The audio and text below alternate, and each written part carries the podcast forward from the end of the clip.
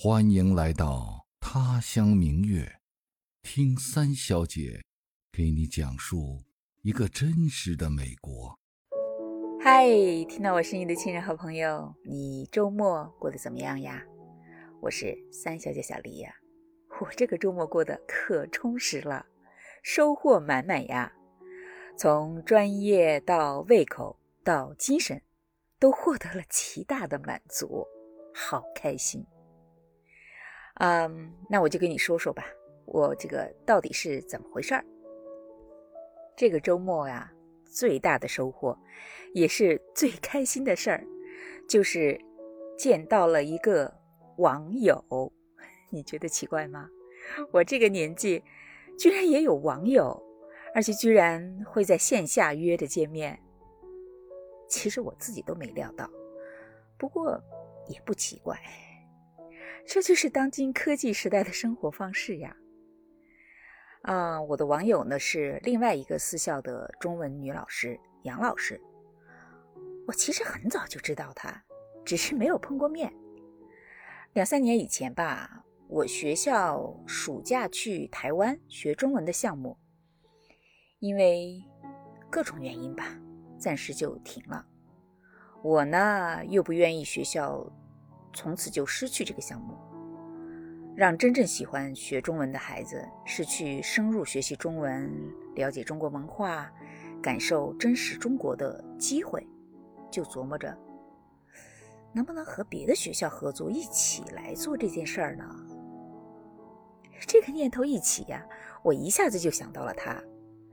他呢，一手建立了他所在的学校的中文项目，在那儿教了二十六年了。是一个非常有经验的老师。除了疫情期间，他几乎每年都带着学生暑假去中国学中文。他学校的暑期的中文项目在 DC 这个圈里还是很有名的。我看过他们的宣传册子，以前呢还给学生家长推荐过。可是我当时几乎是很冒昧的去联系他，因为没见过嘛。谁知道他特别痛快，一口就答应了，可以考虑合作。可惜呢，紧接着就是爆发了疫情，他们的项目呢也被迫停止了。那到了现在呢，一切都走上了正轨，他们的海外项目重启了，我也就想着重启我们的海外项目，所以就有了这个线下的见面。虽然我们从来没有见过面，可是加了微信以后，就在朋友圈里常常碰到，互相点赞呀、聊天什么的。所以这次只打了一个照面，我就把他认出来了。这对有点脸盲的我来说是很少有的。我们呢，趁着吃午饭的空档，边吃边聊，很快就达成了一致的意见。哎呀，秋天的阳光透过一面墙的玻璃，静悄悄地落在地毯上，在阳光下，他的笑是那么的温暖和亲切。那一刻，就算全校只有我一个中文老师，我也不再觉得孤单，因为我找到了新朋友啊！这就是我今天最最开心的事情。现在只是说给你听，我都忍不住会翘起嘴角。那我和杨老师之所以约在这个周末见面，是因为 这个周末是大华府中文协会一年一度的秋季会议，从早上九点半到下午三点，请了三位资深的老师来给大家做报告、交流和探讨中文教学当中的经验和感悟吧。三位做报告的老师呢，一位是弗吉尼亚大学的曾教授，他从事中文教学几十年了，获得过很多大奖，有他自己的团队，也编写和出版了自己的中文教材。呃，在美东中文教师圈里是鼎鼎有名的人。嗯，他今天分享的是 AR 时代的中文任务教学和教学评估。就是人工智能对中文教学的影响，它会不会取代老师的工作？还有，怎么样让人工智能为中文教学服务？你知道最近这个 AI 是个热门词儿，走到哪儿都会听到有人在讨论 ChatGPT。那在学校里呢，已经有些学生开始用它来做功课，甚至写论文了。当然，这是一种投机取巧的办法吗，是我们作为老师要严禁学生去做的。但是反过来说，AI 强大的写作能力和严密的逻辑，以及它在处理重复工作上的高效，是不是也可以作为教学的辅助手段呢？我想在英文领域是肯定可以的。说到中文教学，现在也许不行，因为 AI 是以英文为基础设计的嘛，在语言结构上就和中文是不一样的。我试过，嗯，AI 是会用中文写句子，甚至可以写诗、写歌词，但是落到具体的教学上是行不通的。因为他不知道每个班学生的语言水平、学生学过的词汇和语法，是没有办法做出最适合学生学习的课件的。不过呢，AR 的发展真的是可以用“日新月异”这个词来形容。就像最新的 ChatGPT 4.0版吧，就不仅仅能够生成文字，而且可以自动合成图像和音频了。所以未来可期呀。那除了曾老师讨论的最新的 AR 科技对中文教学的影响之外，另外两个老师分享的是他们的教学经验。一个是范老师针对非华裔的学生，从声调到句调，对中文的语音系统的一个摸索。那另一个是戴老师。因材施教的各种课堂活动的设计，可惜呀，他俩的实践是冲突的，只能二选一。我呢，去听了戴老师的报告，跟着他做了很多课堂游戏，什么石头剪刀布的变种人老虎陷阱，还有棒棒冰、坐热板凳、爆米花、沙滩球、如果不等等吧。你别看这些都是小游戏，别以为游戏只是给小孩子玩的，其实大人照样玩的不亦乐乎。就比如说我们满教室的老师玩的跟个孩子似的，又笑又叫，可热闹了。我立马就学会了，其中有几个游戏，下节课就可以让我学生玩。我还真的是有点期待这种教学的效果。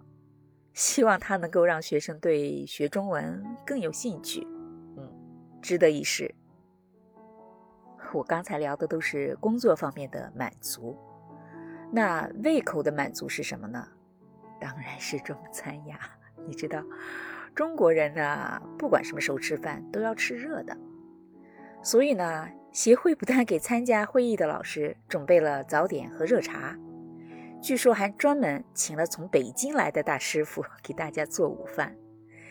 嗯，虽然都是家常菜，但是那热腾腾的白米饭、经典的西红柿鸡蛋汤、又大又香的红烧狮子头、炖的又软又烂的土豆烧牛肉，还有清淡的西兰花和虾，真的是色香味俱全，太好吃了。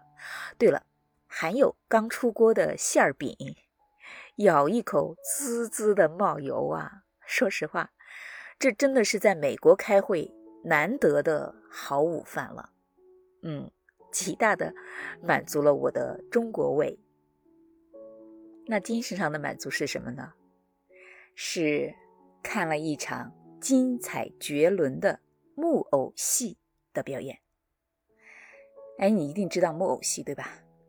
中国有很多不同类型的木偶戏嘛，其中有一种叫提线木偶，也叫悬丝傀儡，是以福建泉州最有名，也是第一批列入中国的非物质遗产名录的民间艺术。你一听就知道，提线木偶戏肯定是用木头雕刻木偶的头、身体和四肢，再牵上线。来指挥木偶做各种动作的，所以呢，它又叫线戏、木人戏。在闽南呢，过去人们结婚、过寿、抓周、新房子上梁和落成、迎神赛会等等吧，重大场合都必须演木偶戏来加礼。那木偶戏呢，它起源于汉代，盛行在唐末五代。宋元明清呢，一直是传承不断。到了清末明初。当地还有三四十个戏班子，常年在各地演出。目前呢，还保留着七百多出传统的剧目，和由三百多支曲牌和唱腔构成的特殊的音乐剧种——傀儡调，包括什么鸭脚鼓、筝锣等等古乐器和相应的演奏技巧。这些曲调和乐器我听都没听过，不过能肯定的是，唱腔是闽南话，我是基本听不懂的。不过当时在座的老师里面就有泉州来的，听到了熟悉的乡音，哎，我看到他热泪盈眶的。我们这次看的木偶戏啊，是穿着黑色唐装的真人，提着木偶在舞台上表演的。但听老艺人说，在泉州的木偶戏院是看不见真人的，操作木偶的真人都是在舞台上面的阁楼上，舞台上呢就只有各式各样的木偶，表演着一出一出的大戏。那我们这次看的木偶戏就是来自泉州木偶戏院的三位老艺人表演的。主持人说，二十年前他去看过他们还是学徒的时候。给荷兰女王的表演，现在二十年过去了，他们的技艺就更加的精湛和成熟了。哎，我们真的是太幸运了，能这么近距离的看他们的表演，真的很近，离舞台也就两三米。结束之后还能上台亲手试一下不同的木偶。哎呀，这是我第一次实地看提线木偶的表演。非常惊艳。这次的表演除了开场的舞狮之外，还有四个节目。小和尚下山呢是丑角的戏，讲一个 平时不念经、临时抱佛脚的小和尚的故事。表演特别夸张可乐，引得大家哈哈大笑。呃，钟馗醉酒呢，算是大花脸吧。讲钟馗因为鬼太多了，抓也抓不完，很郁闷，运酒解忧的故事。哎呀，那个木偶做的特别精美。钟馗不但能够用手把酒壶、酒杯、酒坛子抓起来，还能精确的把酒倒进那个能活动的嘴巴里，太绝了。后来那个老艺人说，钟馗喝的酒都是茅台。表演的时候，他都能闻到酒香。那个美梦成真的算是旦角戏，是讲一个年老色黄的媒婆许愿能够回到青春年少的时候，而且美梦成真的故事。当那个木偶在一翻身、一抬头的瞬间，从又老又丑的样子，一秒。变回仙女一样的容貌和身段的时候，简直像是在耍魔术，好不可思议呀！你知道川剧的变脸是真人用手来做的，这个变脸是人用线提着木偶来做的，而且还同时换了裙子，比川剧的变脸可就难多了。驯猴呢，是讲怎么把一只野猴子训练的会翻跟头、会开箱子、会弹吉他、会骑自行车的故事。这个呢，其实是动作特别多、特别密，而且表演特别复杂的。呃，其实每一个都特别好，简直没有办法用语言来形容。嗯。等我把录下来的视频做成彩蛋，再贴上来给你看，你一看就知道了，真的是让人大开眼界，太精彩了。那些木偶戏呢，有一个人操作的，也有两个人一起操作的。最少的呢是有十六根线，最多的有五十根线。五十根线呢，木偶的各个部位都连着线，能够让他们模拟真人的所有动作，基本的走、跑、跳、站、坐、翻身、打滚儿等等等等动作就不用说了。连五官的喜怒哀乐也能够通过头像里面的细线，十分传神的表达出来，栩栩如生的。所有的动作都是把提线分成若干组，连在一块木板上，全凭演员两只手、十个手指头操作不同的线，做出脱衣服、打开箱子、喝酒、舞剑、变着花样。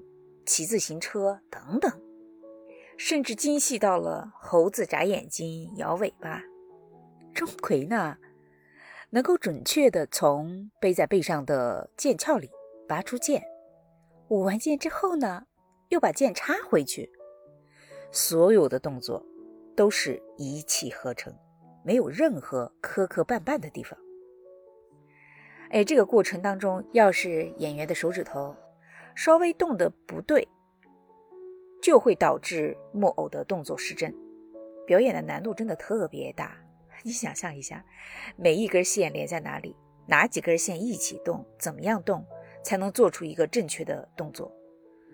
而且这个动作还要和音乐节拍、唱腔严丝合缝。哎呀，这可太不容易了！别看老艺人们在台上表演的。行云流水，轻松自如。但每一出新戏，他们说要经过至少半年到一年的排练，才能够搬上舞台。真正的是台上一分钟，台下十年功。我最后上台还试了一下，别说做一个连贯的动作，光是提着木偶的那块板儿都不容易，很沉的。没有长年累月的练习，根本操作不了。那个老艺人说，他十三岁开始入行学习，已经过了四十六年了。我问他操作木偶最难的是什么，他说是基本功。这个基本功不仅仅是操作木偶的基本功，还有唱腔和念白，因为真正的表演是他们自己边操纵木偶，边唱边演的。总之呢，今天是有幸看到这样一场来自祖国的顶级的民间艺术的表演，真的是精神上的极大的满足。说到这儿，你明白了我一开始说的这个周末，我从专业到胃口到精神都获得了极大的满足是怎么回事了吧？要说呢，其中任何一件事情都是令人开心的，何况。这三件事情遇在了同一天，真的太幸运了。你呢？你的周末怎么样？你也遇到了志同道合的新朋友吗？哎，你看过木偶戏吗？至少有美食可以安慰一下自己吧。我期待在评论区看到你的留言和互动呀。好，节目的最后呢？一如既往的谢谢你的聆听、陪伴和支持。生活精彩的继续着，咱们也下个周末再见，拜拜。